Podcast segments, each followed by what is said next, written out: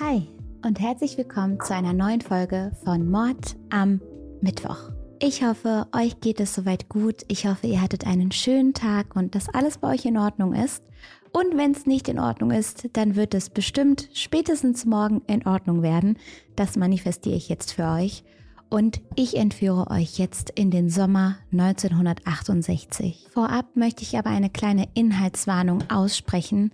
Dieser Fall hat es ordentlich in sich, denn es geht um Kinder. Zwei Kinder verschwinden. Sie werden tot aufgefunden und während die ganze Stadt trauert und sich sorgt und versucht herauszufinden, wer der Mörder sein könnte, gibt es zwei Personen, die sich über diese Tode irgendwie zu freuen scheinen. Und diese zwei Personen sind Mädchen. Sie selbst sind Kinder und lachen und kichern, während die anderen trauern und weinen. Eines dieser Mädchen heißt Mary Bell und von ihr möchte ich euch jetzt genaueres berichten. Mary Bell wird im Mai geboren, 1957, und es ist sofort klar, dass sie nicht erwünscht ist. Bei ihrer Geburt schreit ihre damals 17 Jahre alte Mutter, Nimm das Ding weg, ich will es nicht. Marys Mama, Betty, die als Prostituierte und Domina arbeitet, weiß, dass sie kein Kind haben möchte. Vor allem nicht Mary. Wer Marys biologischer Vater ist, das weiß man nicht so wirklich.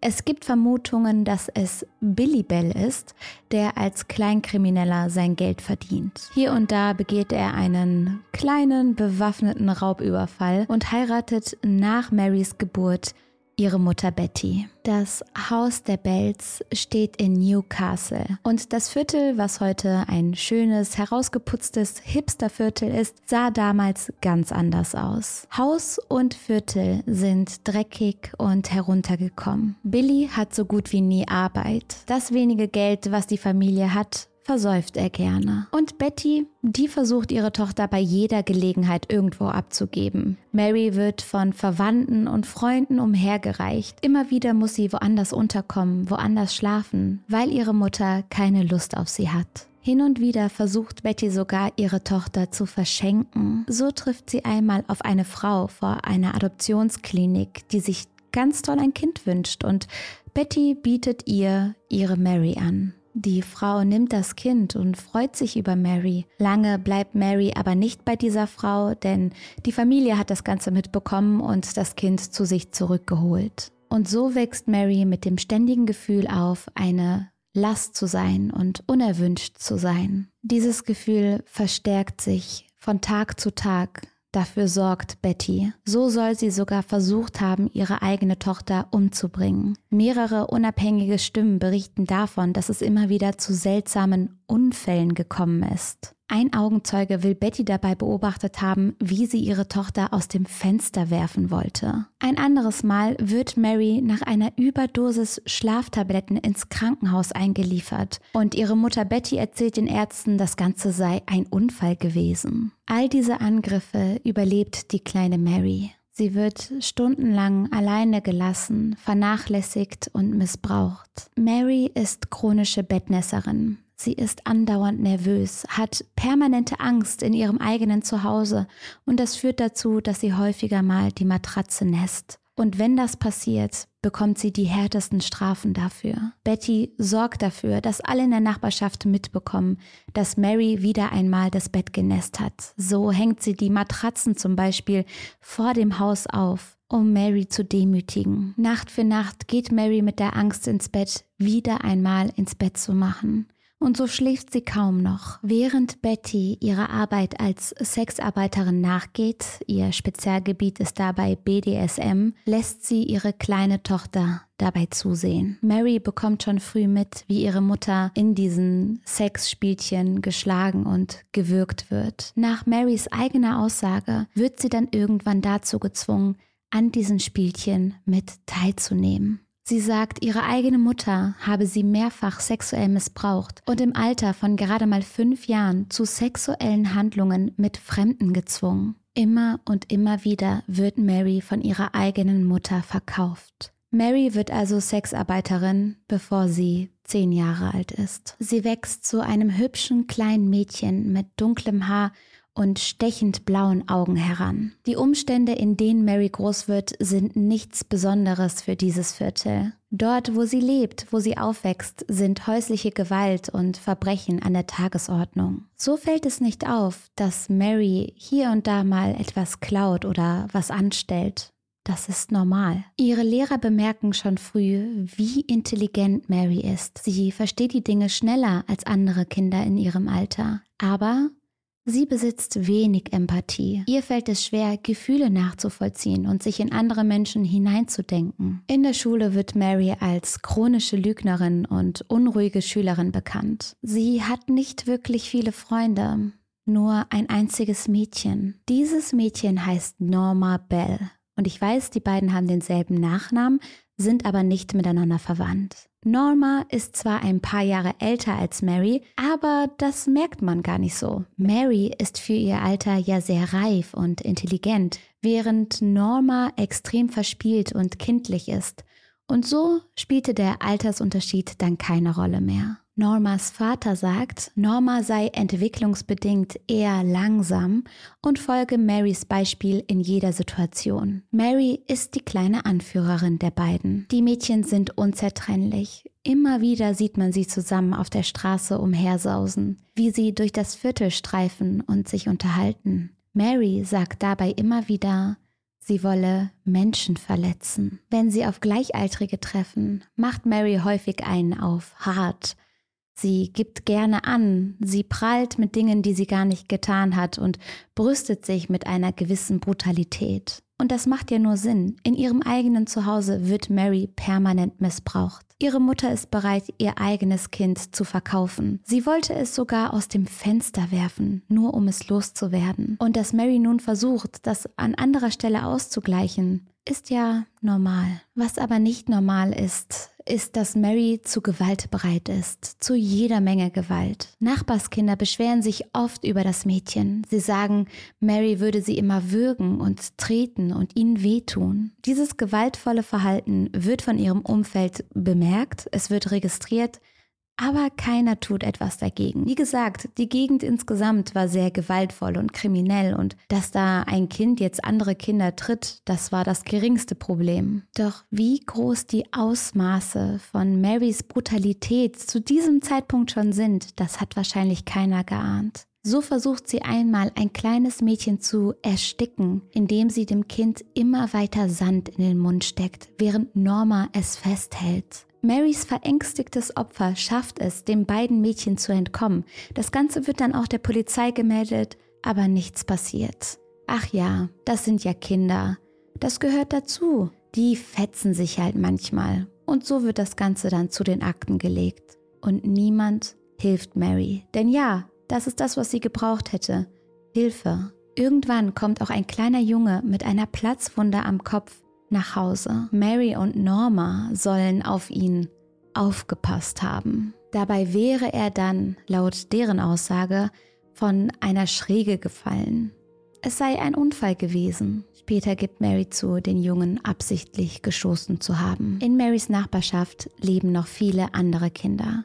Und es ist total normal zu den damaligen Zeiten, dass die Kinder auf der Straße herumtollen. Es gibt nur eine Regel, zum Abendessen müssen wir wieder zu Hause sein. Dieselbe Regel gilt auch für Martin Brown. Der Kleine ist gerade mal drei Jahre alt und trotzdem spielt er häufig alleine auf der Straße. Zeugen sehen Martin eines Tages gegen 15.15 Uhr einen Laden verlassen. Nur eine Viertelstunde später, um 15.30 Uhr, wird er dann tot aufgefunden. Drei Jungen, die selber gespielt haben, finden das Kleinkind. Es liegt auf dem Rücken in einem mit Brettern verkleideten Haus. Die Jungs bekommen Panik und schreien herum und ein paar Bauarbeiter eilen dazu. Die erinnern sich daran, dem kleinen Martin vor ein paar Minuten noch Plätzchen gegeben zu haben. Und nun liegt das Kind dort tot in diesem Haus. Sie versuchen, Martin wiederzubeleben. Sie rufen die Polizei, aber jede Hilfe kommt zu spät. Das Kind ist tot. Einer der Jungs, die Martin gefunden haben, bemerkt dann plötzlich eine Gestalt und noch eine zweite. Es sind zwei Mädchen. Es sind Mary Bell und Norma Bell. Die beiden Mädchen bleiben am Haus stehen und versuchen in dieses Haus reinzukommen. Sie versuchen über das Fenster hineinzuklettern, doch da kommt die Polizei ihnen zuvor. Die fordern die Mädchen jetzt auf, zu verschwinden. Sie erklären ihnen, dass das Ganze hier ein Tatort ist und dass sie hier nichts zu suchen haben. Später gibt Mary zu, dass sie Norma an diesem Tag zeigen wollte, wie sie den kleinen Martin umgebracht hat und wo seine Leiche liegt. Daraufhin führt Mary Norma zu Martins Tante. Sie klingeln bei der Frau und sagen ihr, dass es Martin nicht gut gehen würde. Es habe einen Unfall gegeben und Zitat, überall ist Blut. Ich werde dir zeigen, wo er ist, sagt Mary zu der verzweifelten Frau, die sich jetzt totale Sorgen um ihren Neffen macht. Die Polizei ermittelt währenddessen und seltsamerweise können sie keine Anzeichen von Gewalt entdecken. Eine Flasche Aspirin liegt in der Nähe des Kindes und man vermutet nun, dass der Junge vielleicht zu viele Tabletten gegessen haben könnte. Es gibt nämlich keine sichtbaren Spuren, nichts, was auf Gewalt oder einen Unfall hinweist. Und so wird dann die Kriminalpolizei Polizei nicht hinzugezogen. Man redet nun von einer Überdosis und von einem schrecklichen Unfall und von Dingen, die Kleinkinder ohne Beaufsichtigung halt mal so machen. Aber die Bewohner des Viertels Scotswood wollen diesen Tod nicht einfach so hinnehmen. Die meisten vermuten, dass es an dem Haus gelegen hat. Man hat Martin ja in diesem leeren, mit Brettern verkleideten Haus gefunden und viele vermuten, dass eines der Bretter vielleicht auf Martin gefallen sein könnte. Und so gehen die Bewohner nun auf die Straße. Sie protestieren. Das Viertel muss endlich renoviert werden. Hier muss etwas passieren. Zu viel Kriminalität, zu viele Bruchbuden, die eine Gefahr für Kinder sein können. Und ratet mal, wer bei den Protesten mit vorne voranschreitet. Mary und Norma laufen mit. Währenddessen belästigen sie Martins Tante immer wieder mit Fragen. Gerade Mary will wissen, vermisst du Martin? Weinst du um ihn und vermisst seine Mama ihn? Und immer wieder habe sie dabei gegrinst. Martins Tante erinnert sich, schließlich hielt ich es nicht mehr aus und sagte ihnen, sie sollen verschwinden und nicht wiederkommen. Auch Martins Mutter fühlt sich von den Mädels belästigt. Sie sagt, eines Tages habe Mary dort geklingelt und Martins Mutter erinnert sich. Mary lächelte und fragte, ob sie Martin sehen könne. Ich sagte, nein, Schatz, Martin ist tot. Mary drehte sich um und sagte, Oh, ich weiß, dass er tot ist. Ich wollte ihn in seinem Sarg sehen. Und sie grinste. Ich war einfach sprachlos, dass ein so junges Kind ein totes Baby sehen wollte. Und da habe ich ihr die Tür vor der Nase zugeschlagen. Nicht nur Martins Familie fällt das seltsame Verhalten von Mary auf. Immer wieder sieht man sie lächelnd und grinsend durch die Straße laufen. Einen Tag nach Martins Tod versucht Mary, die kleine Schwester von Norma zu erwürgen. Aber auch hier wird sie dann von einem Erwachsenen davon abgehalten, der das Ganze dann als brutale Spielerei abtut. Doch Mary ist im Blutrausch. Und so kommt es zum 27. Mai, einem Montagmorgen, als die Erzieherinnen des Kindergartens Woodland Crescent eine schreckliche Entdeckung machen. Sie finden ihre Einrichtung komplett verwüstet vor. Lernsachen sind auf dem Boden verstreut, Reinigungsmittel wurden in alle Richtungen gespritzt. Und dann gibt es da vier Notizen, die von Kinderhand gekritzelt wurden. Darauf steht, I murder so that I might come back. Dann stehen da jede Menge Beleidigungen. We did murder Martin Brown. Fuck off, you bastard. Und weitere Beleidigungen. Die Polizei holt diese Notizen ab, aber sie tun das Ganze als grausamen Scherz ab.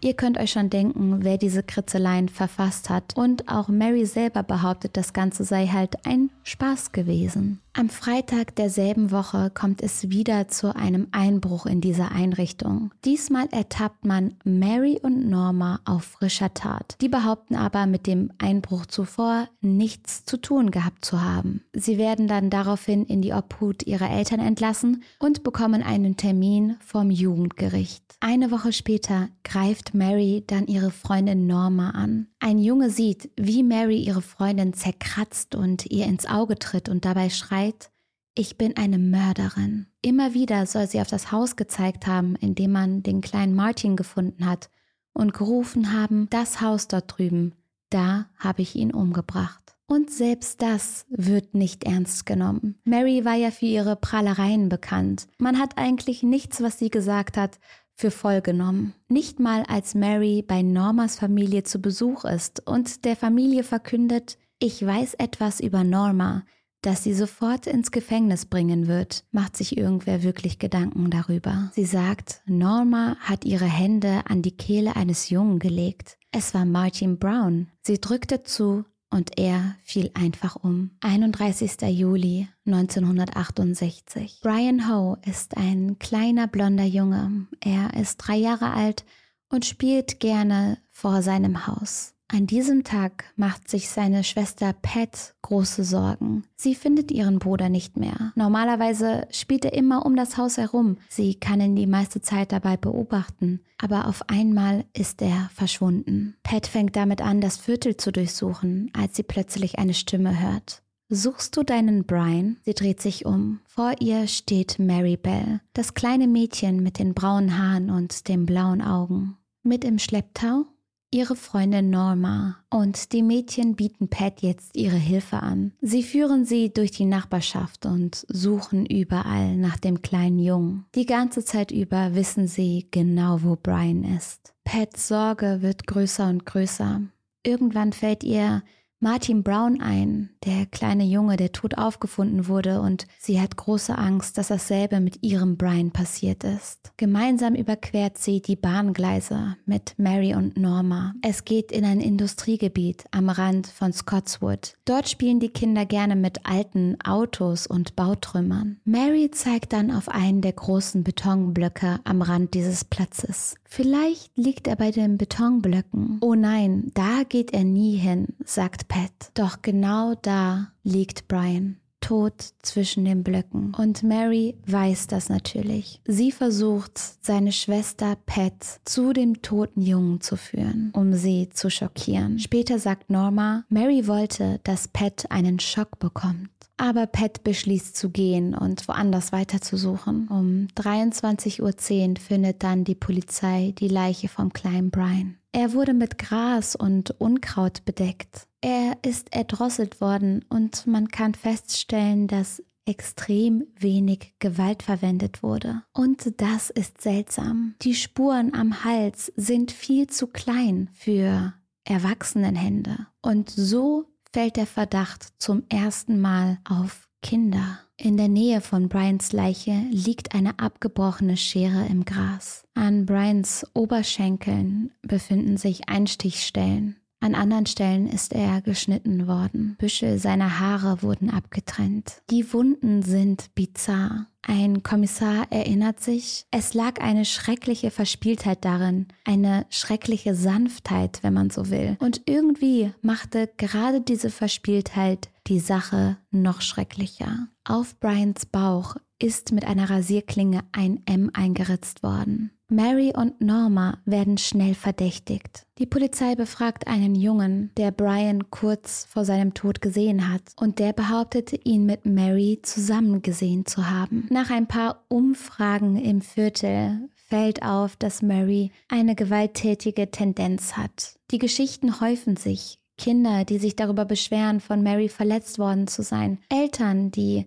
Angst davor haben, dass ihre Kinder mit Mary spielen könnten. Und so verhärtet sich der Verdacht. Dann gibt es natürlich noch diese ominösen Notizen, die man gefunden hat und die passen dann auch noch mit Marys Handschrift überein. Und nicht nur mit ihrer Handschrift, sondern auch mit der von Norma. Und so werden die beiden zum Verhör geladen. Norma ist dabei extrem nervös und aufgeregt, wie ein Kind also. Sie lächelte ständig nervös, als wäre das Ganze ein Schauspiel, ein Spiel, was sich die Ermittler ausgedacht haben. Etwas, was nicht so ernst ist. Mary verhält sich ganz anders. Sie ist sehr gefasst Sie weicht den Fragen aus und verhält sich seltsam. Sie fängt damit an, Lügen zu erfinden. So erinnert sie sich plötzlich daran, Brian am Tag seines Todes mit einem anderen Jungen gesehen zu haben. Es soll ein achtjähriger Junge aus der Nachbarschaft gewesen sein. Und dieser Junge habe Brian grundlos geschlagen, behauptet sie. Außerdem habe er eine Schere bei sich gehabt. Die Polizei geht dieser Spur nach und es kommt sehr schnell heraus, dass der Junge ein wasserdichtes Alibi hat. Er war mit seinen Eltern unterwegs. Aber der Fakt mit der Schere macht die Beamten nun stutzig. Denn das war etwas, was die Öffentlichkeit nicht wusste. Niemand wusste, welche Tatwaffe am Tatort gefunden wurde. Und Mary offenbarte sich nun mit diesem Täterwissen als eben das, der Täter. Der Druck auf die Mädchen wird erhöht. Alle haben das Gefühl, dass Mary eher die Vorantreibende ist, die Starke in dieser Beziehung und dass Norma einfach getan hat, was Mary von ihr wollte. Und deswegen fangen sie an, gerade Norma mehr und mehr zu befragen. Und irgendwann gibt Norma zu, dass Mary zu ihr gesagt hat, ich habe seinen Hals zugedrückt und seine Lunge hochgedrückt. So bringt man einen um. Erzähl es niemandem. Als Norma Brian dann gesehen hat, habe sie sofort gewusst, dass er tot war. Seine Lippen waren lila. Mary fuhr mit ihren Fingern an seinen Lippen entlang. Sie sagte, sie habe es genossen. Noch in derselben Nacht wird Mary abgeholt und auf die Wache gebracht. Und obwohl die Polizei sie nun mitten in der Nacht zu sich holt und sie befragt, bleibt Mary eiskalt. Der Ermittler erinnert sich, sie schien sich selbst in einer Art Klischee-Szenario eines Räuber- und Gendarmfilms zu sehen. Nichts überraschte sie und sie gab nichts zu. So sagt er zu Mary, ich habe den Grund zur Annahme, dass du mit Norma in der Nähe des Blocks warst. Ein Mann schrie einige Kinder an, die in der Nähe des Blocks waren, und ihr beide seid ebenfalls weggerannt von der Stelle, an der Brian im Gras lag. Dieser Mann wird euch erkennen. Mary antwortet darauf, dann muss er aber gut sehen können. Der Ermittler fragt, warum müsste er gut sehen können? Weil er, sagt Mary nach einem Moment, sehr gut sehen müsste, um mich zu sehen, wenn ich nicht da war. Dann steht sie auf und sagt, ich werde nach Hause gehen. Das hier ist Gehirnwäsche. Irgendwann fragt sie dann mit einem Augenzwinkern, ist dieser Ort hier verwandt? Wir reden hier immer noch über ein Kind, was hier so gewitzt mit den Beamten spricht, was sich ein Spiel aus der Sache macht. Ich gebe keine Erklärung ab. Ich habe schon viele Aussagen gemacht. Sie sind immer hinter mir her. Norma ist eine Lügnerin. Sie versucht mich in Schwierigkeiten zu bringen. Um 3.30 Uhr in der Nacht darf Mary wieder nach Hause gehen. Kurz darauf wird Brian Ho beerdigt. Ermittler Dobson ist bei dieser Beerdigung dabei und beobachtet Mary Bell, denn auch sie ist gekommen. Mary Bell stand vor dem Haus der Hoes, als der Sarg herausgebracht wurde. Ich habe sie natürlich beobachtet und als ich sie dort sah, wusste ich, dass ich keinen weiteren Tag riskieren würde. Sie stand da und lachte. Sie lachte und lachte und rieb sich die Hände. Ich dachte, mein Gott, ich muss sie festnehmen. Sie wird noch wen umbringen. Kurz nachdem Mary also wieder verhaftet wird, meldet sich ihr Lehrer bei der Polizei. Er hat Notizen in einem ihrer Lehrbücher gefunden. In diesen Notizen sieht man Bilder von Martin, die sie gezeichnet hat, von dem toten Kind und von dem Tatort. Sie wusste genau, wie das Kind ausgesehen hatte, wie es dort am Tatort gelegen hatte.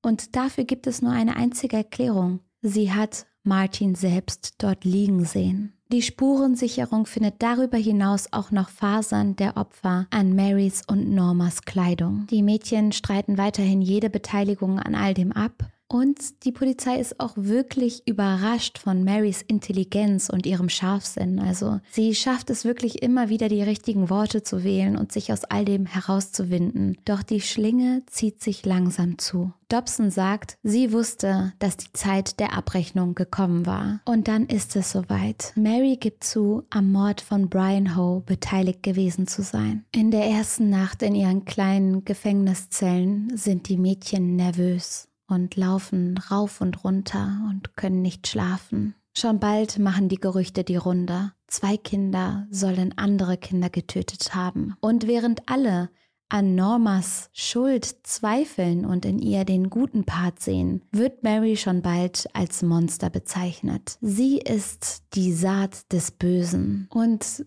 so kommt es dann zu den Verhandlungen. Marys Familie ist zwar anwesend, aber das macht die ganze Sache nicht besser. Betty sitzt im Saal und macht das Ganze zu ihrer eigenen Show. Sie trägt eine schlecht aufgesetzte Perücke, die rutscht ihr auch immer wieder runter und sie schluchzt und macht eine große Szene. Als wäre das Ganze eine Ballade, ein Theaterstück. Keiner sitzt bei Mary, keiner versucht ihr bei der Verteidigung zu helfen oder ihr beizustehen. Und wir dürfen nicht vergessen, dass Mary die ganze Zeit über ein Kind ist. Sie wird vom gesamten Gerichtssaal verurteilt. Immer wieder ist die Rede von ihren blauen Augen. Und die Augen, die damals als schön bezeichnet wurden, werden jetzt als eiskalt und teuflisch beschrieben. Mary sei ein manipulatives und gerissenes Mädchen gewesen. Normas Familie hingegen ist deutlich sympathischer. Sie sind gekommen, um ihre Tochter zu unterstützen, obwohl sie so schreckliche Dinge getan hat. Im Gegensatz zu Mary, die dort sitzt wie eine kleine Erwachsene, ist Norma auch viel kindlicher. Sie weint und ist nervös und ist aufgeregt. Mary hingegen tut das, was sie ihr Leben lang schon getan hat. Alleine und für sich selbst kämpfen. Mit im Saal die Familien der verstorbenen Jungen, die Mütter, die Schwestern und die Väter, wie sie weinen und trauern und von ihren Kindern berichten. Manchmal schieben die Mädchen sich gegenseitig die Schuld zu. Andere Male schauen sie sich tief in die Augen und scheinen eine tiefe Verbundenheit zu haben. Der Richter verbietet irgendwann dann den Kontakt zwischen den zwei Mädchen während des Prozesses. Beide leugnen etwas mit Martins Tod zu tun gehabt zu haben, aber geben zu, mit Brian unterwegs gewesen zu sein. Nach Marys Aussagen hatte eine verrückt gewordene Norma den kleinen Brian erwürgt. Auf die Frage, ob Mary denn dann keine Angst vor Norma gehabt habe, sagt die nur, ach, die würde es bei mir nicht wagen. Ich würde mich umdrehen und ihr eine reinhauen. Normas Version der Ereignisse scheint aber näher an der Wahrheit zu sein. Sie sagt, Mary hat Brian gesagt, er solle sich hinlegen. Und dann habe sie angefangen, ihm weh zu tun. Norma demonstriert, wie Mary Brian in die Nase kniff und erzählt, der Junge sei daraufhin lila geworden. Als sie ihm wirklich wehtat, sagte sie, Norma, übernimm, meine Hände werden dick. Die Verteidigung argumentiert mit einer verminderten Zurechnungsfähigkeit, aber damit kommen sie nicht wirklich durch. Die Menschen im Gerichtssaal haben schon entschlossen, dass in Mary der Teufel wohnt. Norma soll selbst ein Opfer Zitat, eines bösen und zwingenden Einflusses gewesen sein. Damit meinen sie Mary. Bei Norma handelt es sich um ein einfaches, rückständiges Mädchen mit unterdurchschnittlicher Intelligenz, heißt es. Bei Mary hingegen handelt es sich um ein höchst abnormales Kind, aggressiv, bösartig, grausam unfähig zur Reue, ein Mädchen mit einer dominanten Persönlichkeit, einer ungewöhnlichen Intelligenz und einem Grad an Gerissenheit, der fast erschreckend ist. Die Verteidigung fragt, warum wird Mary hier als Monster abgestempelt? Warum ist sie so, wie sie ist? Mary ist ein Kind. In welchem Kind wohnt schon etwas Böses? Die Verteidigung hofft, dass man sich Marys Vergangenheit anguckt, dass man Gnade mit dem Kind hat. Aber das hat man nicht. Norma wird in beiden Punkten des Totschlages für nicht schuldig befunden. Mary Bell wird des Totschlages wegen verminderter Zurechnungsfähigkeit sowohl beim Tod von Martin als auch beim Tod von Brian für schuldig befunden. Sie bekommt die lebenslange Haftstrafe. Als das Urteil verkündet wird, sitzt Mary allein auf ihrem Stuhl. Sie weint und ihre Familie steht nicht auf, um zu ihrem Kind zu gehen. Das Justizsystem war damals komplett überfordert mit einer jungen Mary Bell.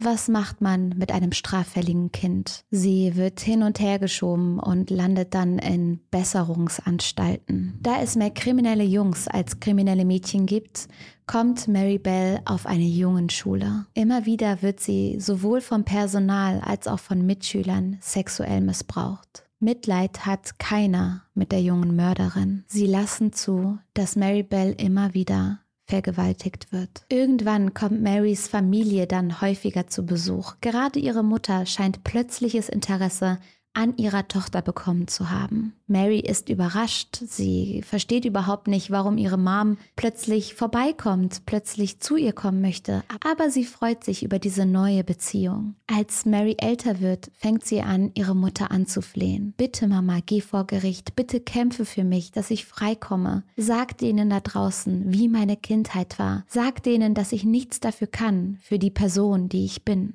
Das wird Marys Mutter aber niemals machen. Stattdessen geht sie zur Presse. All die Dinge, die Mary ihr anvertraut hat, Zeichnungen und Gedichte und Texte, die sie geschrieben hat, verkauft ihre Mutter nun an die Boulevardpresse. Kunst von der Mörderin, Briefe von der Mörderin heißt es dann in den Blättern. 1980 wird Mary Bell auf Bewährung entlassen. Sie erhält eine neue Identität und führt seitdem ein Privatleben. Nach ihrer Entlassung wird Mary schwanger. Sie bekommt eine Tochter und auch die wird gerichtlich geschützt, so dass man nichts über sie erfahren kann. Mittlerweile ist sie sogar Großmutter geworden. Der Fall wirft so viele moralische und ethische Fragen auf, auf die ich keine Antworten finde. Auf der einen Seite ist Mary selbst ein Kind gewesen. Ein kleines Kind, welches ihr Leben lang missbraucht, verkauft und weggegeben wurde. Liebe kannte sie nicht von niemandem.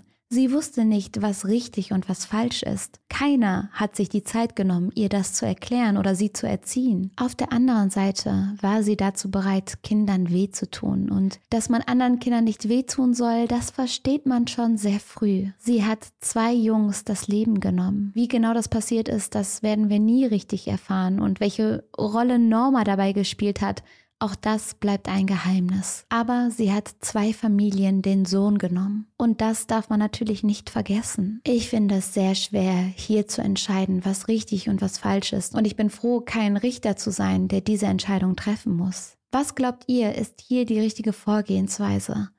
Ich freue mich auf die Diskussion in den Kommentaren. Ich glaube, wir werden da viele verschiedene Meinungen hören. Und euch wünsche ich jetzt erstmal einen schönen Abend. Fühlt euch gedrückt und wir sehen uns beim nächsten Mal.